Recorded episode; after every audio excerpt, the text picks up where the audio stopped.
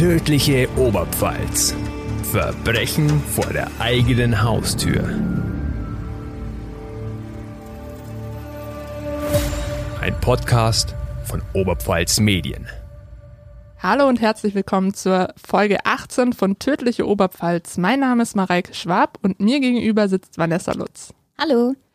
Vanessa, du hast uns heute mal ein bisschen anderen Fall mitgebracht. Ich würde sagen, er ist einerseits natürlich tragisch, also die Tat an sich, aber auch ein bisschen skurril und ich muss auch ein bisschen schmunzeln bei ein paar Details. Ich würde sagen, du fängst einfach mal direkt an, oder? Genau, ich würde sagen, ich fange mal an mit der, ja, mit dem Tatgeschehen, dass man sich ein Bild davon machen kann, was da eigentlich passiert ist und dann steigen wir ein bisschen genauer ein und analysieren den Fall. Ein Mann aus Grafenwöhr im Landkreis Neustadt war am 29. November 2012, so gegen 20 Uhr, in Troschelhammer, das ist ein kleiner Ortsteil von Pressert, in einer kleinen Holzhütte verabredet zu einem Umtrunk oder zu einer Art Stammtisch mit Freunden. Es sollte eben ein ganz geselliger Abend werden. Es wurde vermutlich Bier getrunken und irgendwann ging er dann kurz hinaus in den Schnee, um gegenüber an einem Schuppen pinkeln zu gehen. Irgendwann hat er Schritte hinter sich gehört, die eben auf dem schneebedeckten Boden zu hören waren, dass sich da irgendeine Person genähert hat. Der Mann dreht sich um und sofort beginnt eine maskierte Person mit einem kleinen Messer, ähnlich einem sogenannten Schneideiferl, wie es bestimmt jeder kennt, mehrfach auf sein Gesicht und seinen Oberkörper einzustechen. Der Mann reagiert ganz geistesgegenwärtig, er wehrt sich, verpasst dem Angreifer mit der Sturmhaube mehrere saftige Faustschläge und dieser flüchtet schließlich irgendwann. Den maskierten Täter, nachdem die Polizei kurz darauf fahndet, beschreibt der Mann als circa 1,70 groß. Und diese Geschichte wird am Ende eine ziemlich spektakuläre Wendung nehmen, denn der maskierte Täter entpuppt sich wenig später als seine eigene Ehefrau Martina Haum. Also diesmal wieder eine Täterin. Also wir hatten ja schon mal einen Fall Verleger, da war auch eine Frau auf der Anklagebank, aber mhm. heute scheinbar eine aktive Täterin. Mhm. Wie kam es dann überhaupt dazu, dass die Ehefrau da ihren Mann niedersticht? Ich erzähle mal ein bisschen was zur Vorgeschichte, dass man auch das Paar kennenlernt und auch die Problematik, die da dahinter gesteckt hat. Und zwar war es, wie ich schon gesagt habe, ein Ehepaar. Die damals 42-Jährige arbeitete als Verkäuferin über das Opfer, eben den Ehemann, den 43-Jährigen, ist nur wenig bekannt. Die beiden haben auch zwei Kinder. Es gab jedoch Probleme in der Ehe. Es hat ziemlich gekriselt, denn die Frau hatte einen massiven Schuldenberg. Und zwar hat sich dieser auf insgesamt 80.000 Euro belaufen. Der Mann wusste allerdings nur von 60.000 Euro. Und allein dieser Betrag hat dem Mann schon gereicht, im August 2012 hat er ihr gedroht, sie rauszuschmeißen. Weiß man, warum so viele Schulden da sind?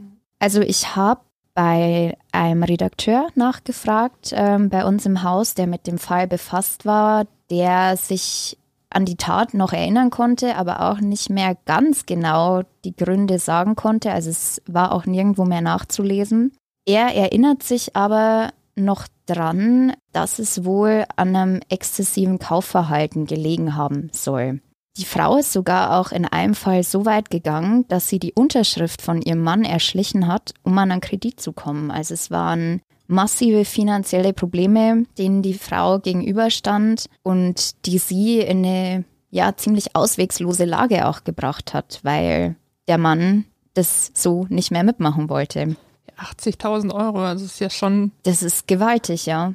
Irgendwann gab es dann ja so eine Spitze des Eisbergs, sage ich mal. Und zwar ist ein privater Gläubiger, der Martina H. Geld geliehen hat, auf sie zugekommen und forderte eben sein Geld zurück, das er ihr geliehen hat, nämlich diese 20.000 Euro, von denen der Mann, ihr Ehemann, nichts wusste.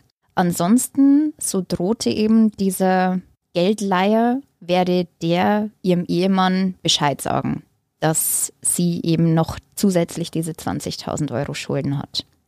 Es ist nicht klar, wer dieser private Geldgeber war. Das lässt sich nicht mehr recherchieren. Aber wie gesagt, es heißt eben, die Frau hat sich durch zahlreiche Einkäufe in die Lage gebracht und hat halt irgendwie versucht, an Geld zu kommen. Und das wurde dann der ganzen Geschichte zum Verhängnis, sage ich mal. Getrieben durch diese Situation, weil eben dieser private Geldgeber seine Kohle zurückhaben wollte, wurde der Frau dann auf einen Schlag erstmal die Tragweite bewusst, weil sie auf die Schnelle nicht an so viel Geld kommen konnte. Und sie begann eben diesen ziemlich aberwitzigen Plan zu schmieden. Ihr Mann musste sterben. Einerseits, damit er gar nichts von den Schulden erfährt, aber auch, damit die Frau eben an seine Lebensversicherung kommt und sich so von der finanziellen Last befreien kann. Aber dann muss sie ja schon ziemlich Angst oder auch Respekt vor dem, der Reaktion des Partners mhm. gehabt haben, wenn sie da ihm, ich meine, sie hat Schulden, er weiß davon, er weiß von 60.000, das ist schon viel. Mhm. Aber ob dann diese 20.000 noch so viel ausmachen? Ich glaube, wenn er schon sagt oder gesagt hat, bei 60.000 Euro so jetzt ist Schluss, weil man darf auch nicht vergessen, als Verkäuferin ist es wahrscheinlich auch nicht so einfach, das Geld wieder zurückzuzahlen auf die Schnelle. Und wenn sie dann nochmal ankommen würde und sagen würde, es ist jetzt noch mehr, ich glaube, so vermute ich das, wie es auch rübergekommen ist, der, der hätte Reis ausgenommen, weil das irgendwann uferlos gewesen wäre. Gleichzeitig muss man aber natürlich auch sagen, das dachte ich mir auch, man muss doch mit seinem Partner reden können. Also egal jetzt, wie schlimm die Situation ist, dass man vielleicht gemeinsam irgendeine Lösung findet oder dass man den einfach irgendwie in Kenntnis setzt. Aber bei ihr hat es dann, ja, sag ich mal, geschnackelt und die meinte, der Mann muss weg. Sie hat sich eine andere Lösung überlegt. Genau. Es kam also zu dieser Tat. Und eben an jenem Tag, dem 29. November 2012, wie schon gesagt, beschloss die 42-jährige Martina H., dass ihr Mann endgültig sterben sollte. Die Sturmhaube, die ich schon erwähnt hatte, die sie getragen hat, und das kleine Messer aus der Küche, eben das Schneideiferl, hatte sie bereits in ihrem Auto deponiert. Sie war noch mit ihrem Ehemann vorher Abendessen, dann fuhr sie ihn zum Umtrunk in der Hütte und besuchte danach kurz mal eine Freundin, die nichts von den Plänen der Frau wusste. Beim Prozess später wird sich dann herausstellen, dass der Besuch bei der Freundin als Alibi dienen sollte. Es wird sich jetzt dann auch zeigen, dass die Frau das ganz schön geplant hat und da auch einigen Aufwand unternommen hat, um eben auch den Verdacht komplett von sich zu lenken. Also das, das ist total skurril, was, was die da abgezogen hat. Also sie wurde sehr kreativ. Ja.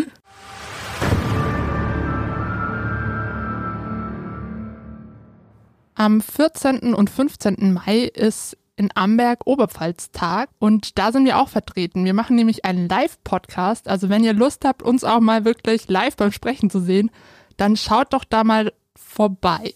Dabei sein werden Mareike Schwab und Vanessa Lutz und Alexander Hunger. Genau, und es ist noch sehr viel mehr geboten. Also schaut mal vorbei. Es lohnt sich auf jeden Fall.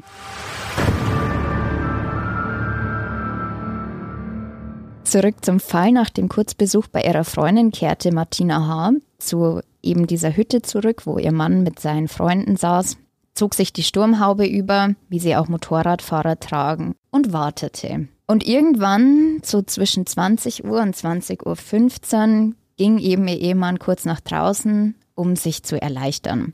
Diese Gelegenheit nutzte Martina H.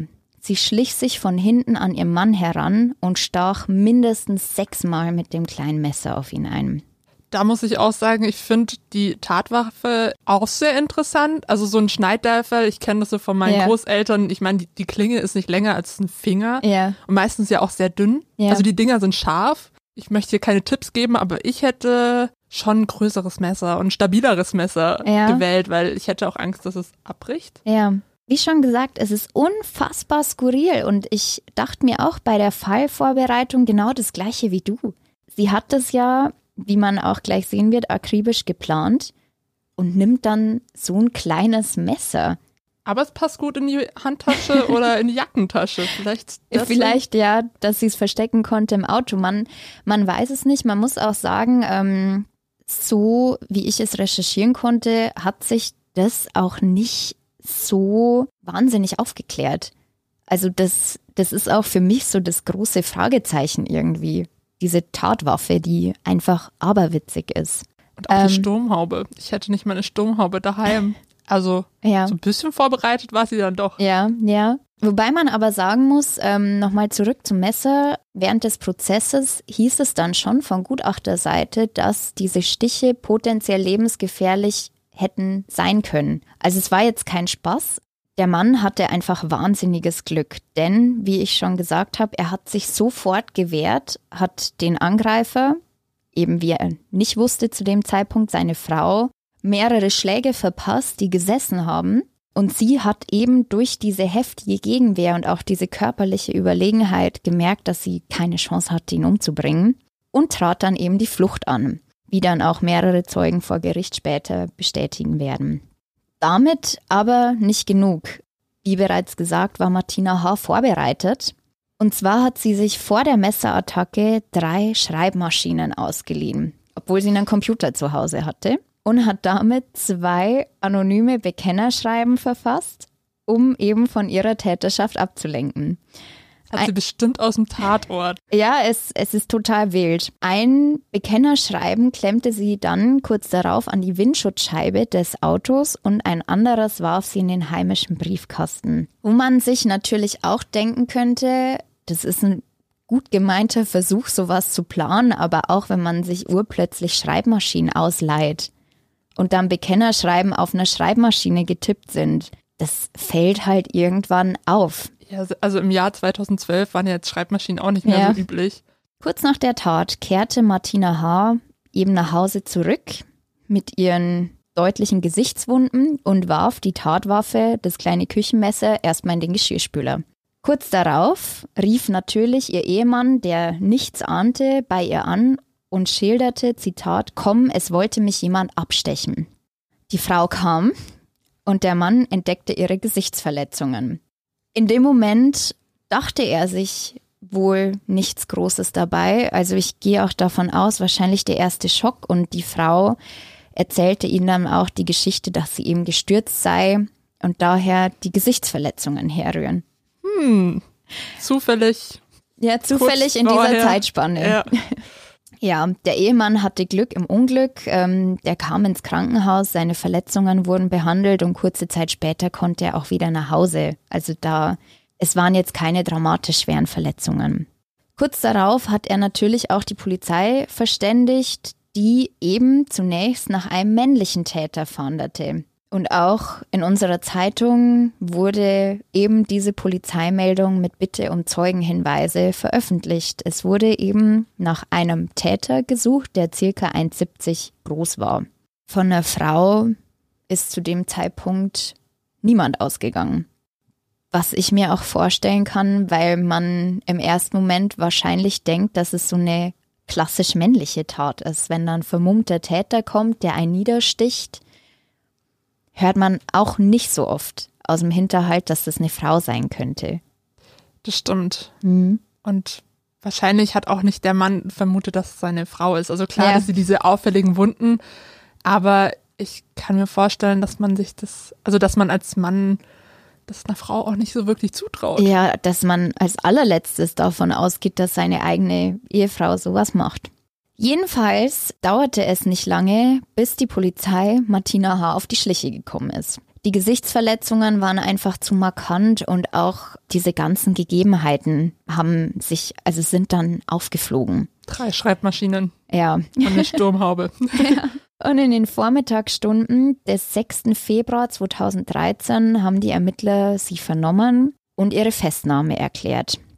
Denn Martina hatte ein Geständnis abgelegt und schilderte eben als Motiv diese finanziellen Probleme. Ein Tag später wurde sie schon dem Haftrichter vorgeführt. Dieser erließ Haftbefehl wegen versuchten Mordes und der gefährlichen Körperverletzung. Und daraufhin kam sie erstmal in die Justizvollzuganstalt, bis ihr der Prozess gemacht worden ist. Dann kam es ja zum Prozess vom Landgericht Weiden. Genau. Was ganz spannend war, also auch was man auf den Fotos gesehen hat, was auch in den Artikeln thematisiert worden ist, war, dass auf der Anklagebank eine ganz zierliche und auch hübsche Frau saß mit blonden Haaren, ganz gepflegt, wobei wir auch gelernt haben, dass man das nicht als Kriterium nehmen kann, aber die auf den ersten Blick nicht wie eine eiskalte Killerin ausgesehen hat. Von Anfang an war aber klar, weil die Indizien so eindeutig waren, dass man über diesen Mordversuch nicht herumkommen würde. Also man kann nicht auf Totschlag gehen. Es ist klar, dass es um Mord geht bei dieser Verhandlung. Das hat eben auch ihr Verteidiger Tobias Konze damals in einem Gespräch mit unserer Zeitung während einer Pause klipp und klar gesagt, schon am ersten Prozesstag. Aber es gab ein Problem. Genau, und zwar ein juristisches Problem, das auch rauf und runter diskutiert worden ist. Und zwar eben die Flucht der Frau. Martina hat nämlich versucht, vor Gericht darzustellen, dass sie von den Stichen abgelassen hat, nachdem sie eben diese Fausthiebe getroffen haben. Sie hat gesagt, in dem Moment sei sie aus einem schlechten Traum aufgewacht und habe erkannt, welch grausigen Plan sie da eigentlich ausführen wollte und wollte dann nichts mehr davon wissen und sei geflohen.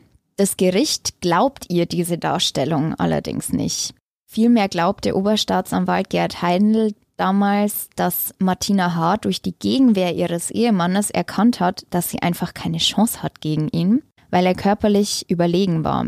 Und auch mehrere Zeugen, Polizisten und auch der Ehemann schilderten vor Gericht, dass sie erst von ihm abgelassen hatte, nachdem er mehrfach zugeschlagen hatte. Also das heißt, sie wollte es so darstellen, sie hat auf ihn eingestochen, er hat sie geschlagen, sie hat sofort aufgehört und ist geflohen, was man juristisch Rücktritt vom Versuch nennt. Das Gericht glaubt allerdings und auch die ganzen Darstellungen des Ehemannes und so weiter, die sagen, sie hat auf ihn eingestochen, er hat zugeschlagen, sie hat weiter gestochen, es soll mindestens sechsmal auf ihn eingestochen worden sein und dann irgendwann hat sie gemerkt, das klappt nicht, ich renn davon. Was eben kein Rücktritt vom Versuch in diesem Sinne ist, sondern einfach, ja, mehr oder weniger laienhaft gesagt, ich hau mal ab, weil das wird nichts. Jedenfalls war für das Gericht die Sachlage glasklar. Schließlich wird Martina H. zu zehn Jahren Haft verurteilt, denn das Gericht hat ihr die Geschichte nicht abgekauft, weil die Beweislast so klar war und das Gericht schloss sich so auch der Forderung von Oberstaatsanwalt Heindl an. Der hatte nämlich auch argumentiert, dass sie ihren Mann aus niederen Beweggründen mit einem Messer töten wollte. Und wie ich schon gesagt habe, dieser Mordvorwurf war schon vom Prozesstag 1 klar. Und diese niederen Beweggründe sind eben eines von mehreren Mordmerkmalen wie auch Heimtücke, Arglosigkeit und in dem Fall ja, diese finanziellen Sorgen und finanziellen Gründe gelten eben als niedere Beweggründe, dass ich halt deshalb meinen Mann um die Ecke bringe. Landgerichtspräsident Walter Leupold hat bei der Urteilsverkündung eben dann starke Zweifel an der Wahrheitsliebe von Martina H. geäußert. Für ihn stand ganz klar fest, dass der Mordplan schon länger bestand. Wie wir ja gehört haben, sie hat versucht, das ganz schön akribisch zu planen und dass der Versuch eben nicht erst kurz vor der Tat gefasst worden ist, wie die Frau es vor Gericht versucht hat darzustellen. Sowohl der Tathergang als auch die geliehenen Schreibmaschinen sprechen gegen die Version von Martina H. Und Leupold sagte, man muss der Angeklagten hohe kriminelle Energie attestieren, so wie sie da vorgegangen ist. Jedoch würden für sie eben das Geständnis und die fehlenden Vorstrafen sprechen. Außerdem lebte sie in geordneten Verhältnissen. In ihrem Schlusswort sagte Martina H., mir wurde bewusst, was ich da eigentlich für eine Scheiße mache. Es tut mir alles so sehr leid, vor allem wegen meiner Kinder. Der Ehemann war bei der Urteilsverkündung nicht im Gerichtssaal anwesend und hatte sich eine Woche vorher von seiner Frau scheiden lassen. Verständlich. Ja.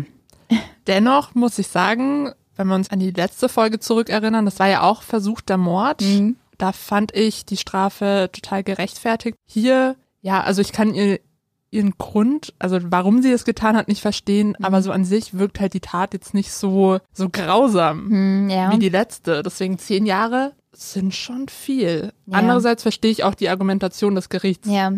Ja, also man muss, also ich finde, man muss schon sagen, so absurd, wie dieser ganze Fall ist, weil man muss sich das mal vorstellen, man ist bei einem Umtrunk mit seinen Kumpels, geht raus pinkeln, wird dann von hinten abgestochen, sage ich jetzt einfach mal. allein schon wie, wie wild diese Situation ist. Also das ist doch kein Tod, den man sterben möchte in so einer Situation, sage ich jetzt mal ganz flapsig. Und ja, wie schon gesagt, so skurril wie das alles ist, auch mit dem Minimesser und diesem Bekennerschreiben, trotzdem ist es halt versuchter Mord. Und die Mordmerkmale waren erfüllt und Mord ist ja die schlimmste Tat, die man begehen kann. Und obwohl manche Stellen hier in dem Fall vielleicht auch ein bisschen, ja, auf eine skurrile Art witzig sind, ist es trotzdem eine schwere Tat, die da begangen worden ist, weil ich meine, die hat wirklich versucht, ihn zu töten. Also es ist kein, kein Spaß, trotz der Gesamtumstände, sage ich mal. Okay, ja, das stimmt. Ja. Wir hatten es ja im Vorgespräch auch schon, du hast den Fall so ein bisschen im Bekanntenkreis Mhm. auch schon erzählt und vor allem Ja. die Männer haben da geschockt reagiert Ja. und die Frauen eher gelacht. Ja, das, das fand ich auch ganz spannend, wie unterschiedlich da die Reaktionen waren, weil, also auch wir beide, wir fanden den Fall so skurril, dass wir auch ein paar Mal schon herzlich gelacht haben, gebe ich auch zu. Aber bei den Männern war die Reaktion ganz anders. Also da war wirklich so, ja, schon auch so ein Schock und irgendwie wie, also wie kann die eigene Frau sowas tun und das nur wegen des Geldes und das ist ja ganz furchtbar und eine ganz schreckliche Tat. Also das war schon spannend, wie da wirklich die Reaktionen komplett auseinandergingen. Was natürlich auch dazu dann geführt hat, dass man selber auch über den Fall nochmal reflektiert irgendwie und auf der einen Seite finde ich, sind es schon tragische Gesamtumstände, wenn Mensch findet, er ist in so einer ausweglosen Lage in finanzieller Hinsicht. Also es kann bestimmt auch jeder nachfühlen, so niemand möchte auf so einem Schuldenberg sitzen und man weiß nicht, wie man das abzahlen soll. Und das hat ja diese ganze familiäre Situation so extrem belastet. Aber dass man da dann als einzigen Ausweg sieht, den Mann um die Ecke zu bringen, ich habe da ganz gemischte Gefühle bei dem Fall. Ja, das stimmt. Vielleicht reden wir jetzt auch ein bisschen lockerer darüber, Mhm. weil ja der Mann zum Glück überlebt Ja. hat und seine Verletzungen jetzt nicht so schlimm waren. Ja, Aber natürlich, es war ein Mordversuch und diese Beweggründe, also die kann ich auch nicht nachvollziehen, Mhm. dass man da dann zum Messer greift, anstatt dann doch vielleicht dem Mann das zu gestehen. ja. Weil vielleicht gibt's ja eine andere Lösung, wenn man mal drüber Mhm. redet. Ja. Ja, oder dass man sich irgendwo auch versucht, Hilfe zu holen, weil ich denke mir, es muss ja einen Grund auch oder irgendein Problem gegeben haben, warum da auf einmal von ihrer Seite so ein Schuldenberg angehäuft worden ist. Das hatten wir ja vorher schon mit dieser Einkaufsproblematik und so weiter. Und da gibt es ja Hilfsangebote auch, wo man sich hinwenden könnte, wo man Unterstützung finden könnte. Und, und wenn es wirklich schon so am Limit ist, dass auch der Partner sagt, hey, ich schmeiß dich raus, das geht nicht mehr, dann ist man an einem Punkt, wo man irgendwas ändern muss. Und das bedeutet nicht, den Partner umzubringen. Definitiv nicht.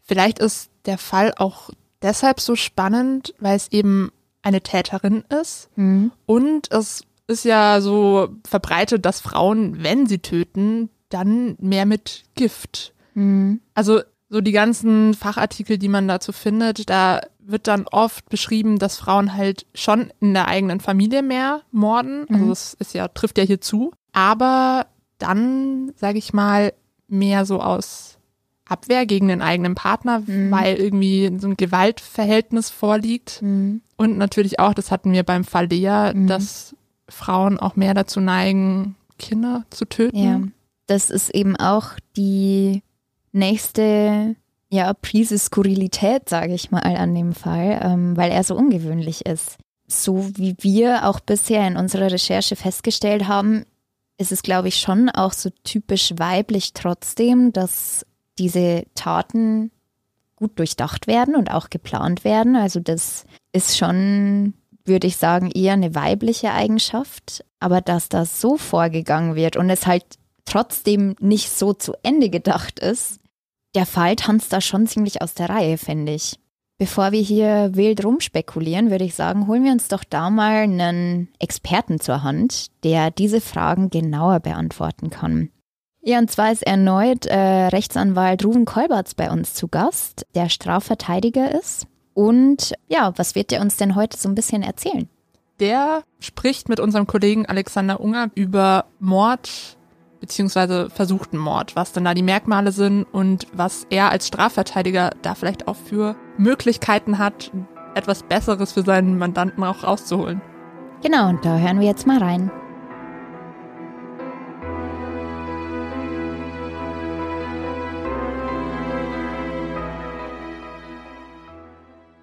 Unser Thema heute, Totschlag oder Mord. Was macht den Unterschied aus? Im Gespräch haben wir Rechtsanwalt und Strafverteidiger Ruven Kolberts. Er kann uns erklären, was die niederen Beweggründe sind, die das Mordmerkmal ausmachen. Hallo, Herr Kolberts. Grüße Sie. Hallo. Niedere Beweggründe steht im Gesetzestext. Das macht den Unterschied zwischen Mord und eben Nichtmord. Was sind niedere Beweggründe? Ich würde ich würd ein bisschen, ein bisschen anders anfangen, ähm, Herr Unger. Und zwar äh, fangen wir mal an mit dem Totschlag, weil äh, der Gesetzestext sagt, äh, bei Totschlag als sozusagen äh, Grundtatbestand des Tötens eines Menschen, wer einen Menschen tötet, ohne Mörder zu sein, wird als Totschläger mit Freiheitsstrafe nicht unter fünf Jahren bestraft. Das ist mal so der, das Grunddelikt. Ja. So, und dann wird daraus Mord äh, nach Paragraph 211 StGB, wenn verschiedene zusätzliche Merkmale hinzukommen. Da gibt's neben diesen niedrigen Beweggründen, die Sie jetzt genannt haben, noch eine Reihe von anderen, wie beispielsweise Mordlust, Habgier, Blutrache. Ja, das, ist, das wäre jetzt tatsächlich ein Punkt der, der niedrigen Beweggründe. Ja. Ähm, Befriedigung des Geschlechtstriebes haben wir noch, heimtückisch, grausam, gemeingefährliche Mittel, also sprich mit einer Bombe ne, oder Gift ne, oder die Ermöglichen einer Straftat oder die Verdeckung einer Straftat. Das sind quasi die, die Merkmale, die zu der zu dem Erfolg in Anführungszeichen, nämlich den Tod eines Menschen noch hinzukommen muss. Und wenn das der Fall ist, dann sind wir im Mordtatbestand und der hat lebenslange Freiheitsstrafe dann als Rechtsfolge.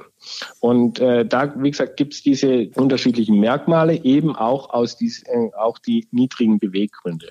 Und die niedrigen Beweggründe, ja, steht im Gesetz so ja nicht drin, was denn das eigentlich ist. Die Rechtsprechung sagt ja immer, wenn das Opfer aus Rücksichtslosigkeit zum bloßen Objekt des Tötungsgeschehens macht. Klingt jetzt wieder ganz hochtrabend, mhm. ja. Ähm, ähm, ist äh, diese, diese niedrigen Beweggründe. Man sagt quasi, wenn die wenn die Tötung des Menschen nach allgemeiner sittlicher Wertung auf tiefster Stufe steht. Also krasses Missverhältnis zwischen Anlass und Tötungshandlung. Das klingt jetzt für den, für den Außenstehenden natürlich schwierig nachzuvollziehen, weil man bringt keinen Menschen um. So, das ist mal ne, der, der Grundtenor, ja. Ähm, und wir Juristen, wir müssen das dann noch äh, sozusagen abstufen, ne? Ähm, und müssen dann sagen, ich zu, warum hat er jemanden umgebracht? Ja, ähm, ist ja auch immer die Frage der Motivlage. Also es ist was anderes, wenn ich einen Menschen umbringe, weil der mich bis aufs Blut gereizt hat, der mich äh, äh, Jahr und Tag ja körperlich und, und seelisch misshandelt hat, ist da die eine ein, Da habe ich ein, ein, Beispiel, das immer wieder gerne ähm, herangezogen wird. Ähm, fiktives Ehepaar, der Mann verprügelt seine Frau immer wieder mhm. aufs Übelste ähm, die Frau weiß sich nicht anders zu helfen und er sticht ihren schlafenden Mann. Als Beispiel. Als genau. Beispiel. Äh, genau. Ich glaube, menschlich würde man das sozusagen nicht als Mord, sondern als Notwehr, vorauseilende ja. Notwehr ja. oder sowas bezeichnen wollen. Juristisch gesehen sieht es anders aus, oder?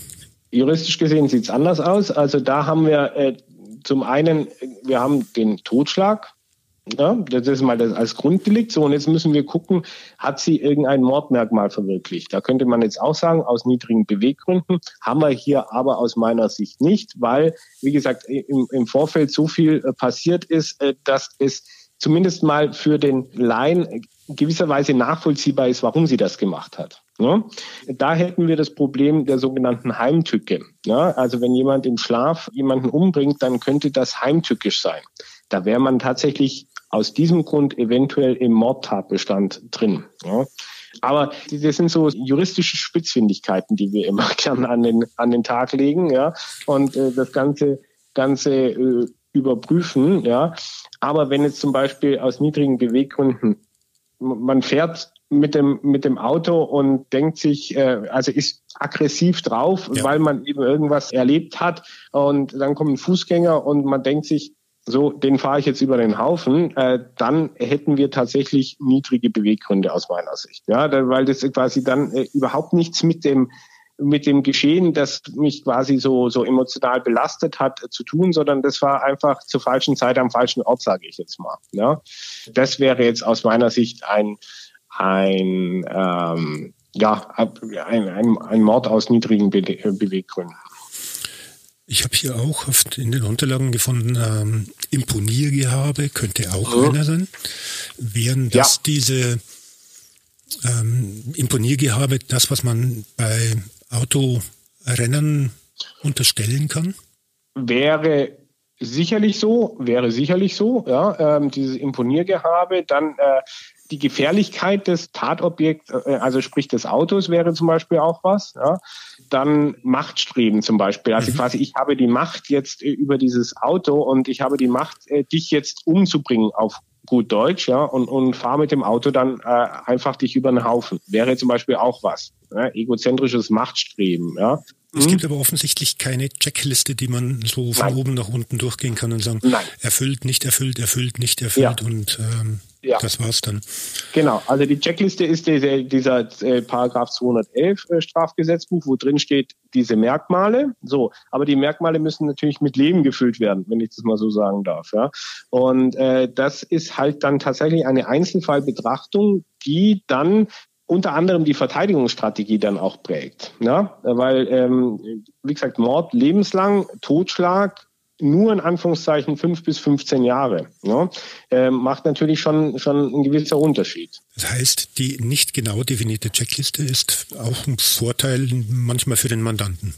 Ja, ja, Ganz klar, ganz klar, weil wenn man äh, wenn man jetzt mal die die letzte Statistik ähm, lebenslang bedeutet ja nicht lebenslang. Also das darf man ja nicht so äh, sozusagen wörtlich nehmen. Lebenslang ähm, bedeutet zumindest mal eine gewisse Zeit des Lebens, äh, die man im, im äh, in der JVA verbringt. Aktuell ist es glaube ich so, dass von den lebenslänglich äh, Verurteilten äh, ja im Schnitt 19 Jahre abgesessen wird. Mhm. 19 Jahre. Wenn man jetzt bei den Totschlägern, also dem Grunddelikt, äh, äh das heranzieht, fünf bis 15 Jahre, ist man da bei, also ich, soweit ich das jetzt noch im Kopf habe, äh, zwischen sechs und sieben Jahren, die abgesessen werden muss. Das macht natürlich schon einen erheblichen Unterschied, ja. Und äh, bestimmt natürlich dann erstmal auch der erste Gedanke der Verteidigungsstrategie. Ne? So komme ich von dem, von dem Mord runter. Ne? Also komme ich ja. mal prinzipiell in den Totschlag. Eventuell wird es dann auch eine gefährliche Körperverletzung mit Todesfolge. Also wie gesagt, man guckt einfach, dass man, dass man es abstufen kann. Ja? Und wenn man natürlich keine genauen äh, ja, Gesetze hat, wo das eben drinsteht, dann kann man natürlich damit auch arbeiten. Ja? Das Gericht arbeitet aber auch so und die Staatsanwaltschaft arbeitet auch so. Ja? Und äh, dann ist es einfach eine, eine äh, ja, juristische Debatte, sage ich jetzt mal, äh, dann bei Gericht, gerade im Rahmen der Plädoyers, ob man, wie man das Ganze dann äh, schlussendlich subsumiert. Nur weil Sie gerade gesagt haben, ähm, wie man da runterkommt vom mhm. Thema Mord. Äh, mhm. Ich glaube, man, man muss es einfach nochmal betonen, die Aufgabe des Verteidigers ist es, das beste Ergebnis für seinen Mandanten zu erreichen. Genau. Und das bedeutet eben auch, dass der Strafverteidiger versucht, das Strafmaß so gering wie möglich zu halten, indem er zum Beispiel niedere Beweggründe in Zweifel zieht. Genau. Das ist nicht verwerflich, das ist ganz einfach die Aufgabe des Strafverteidigers. Genau, das ist die Aufgabe des Strafverteidigers. Die Grundrechte, die wir ja zweifelsohne haben, ähm, gelten ja auch für Beschuldigte und auch für Verurteilte schlussendlich. Ja, und äh, jeder hat Anspruch auf die bestmögliche Verteidigung. So ähm, und äh, das ist quasi der Obersatz, äh, der meine Verteidigung mal grundsätzlich immer immer äh, vorsteht, ne? nämlich bestmögliche Verteidigung. Und da äh, muss man dann halt als Verteidiger auch in Kauf nehmen, dass vielleicht tatsächlich ein Mörder in Anführungszeichen ähm, wegen äh, gefährlicher Körperverletzung mit Todesfolge zu einer äh, Strafe von zweieinhalb Jahren oder von drei Jahren quasi äh, ja davonkommt in Anführungszeichen. Aber solange das Gegenteil nicht bewiesen ist, ist es halt so. Ja, das ist äh, das ist die Aufgabe des Strafverteidigers. Wir bedanken uns bei Ruben Kolberts, Strafverteidiger und Rechtsanwalt aus Weiden. Danke, Herr Kolberts. Ich bedanke mich.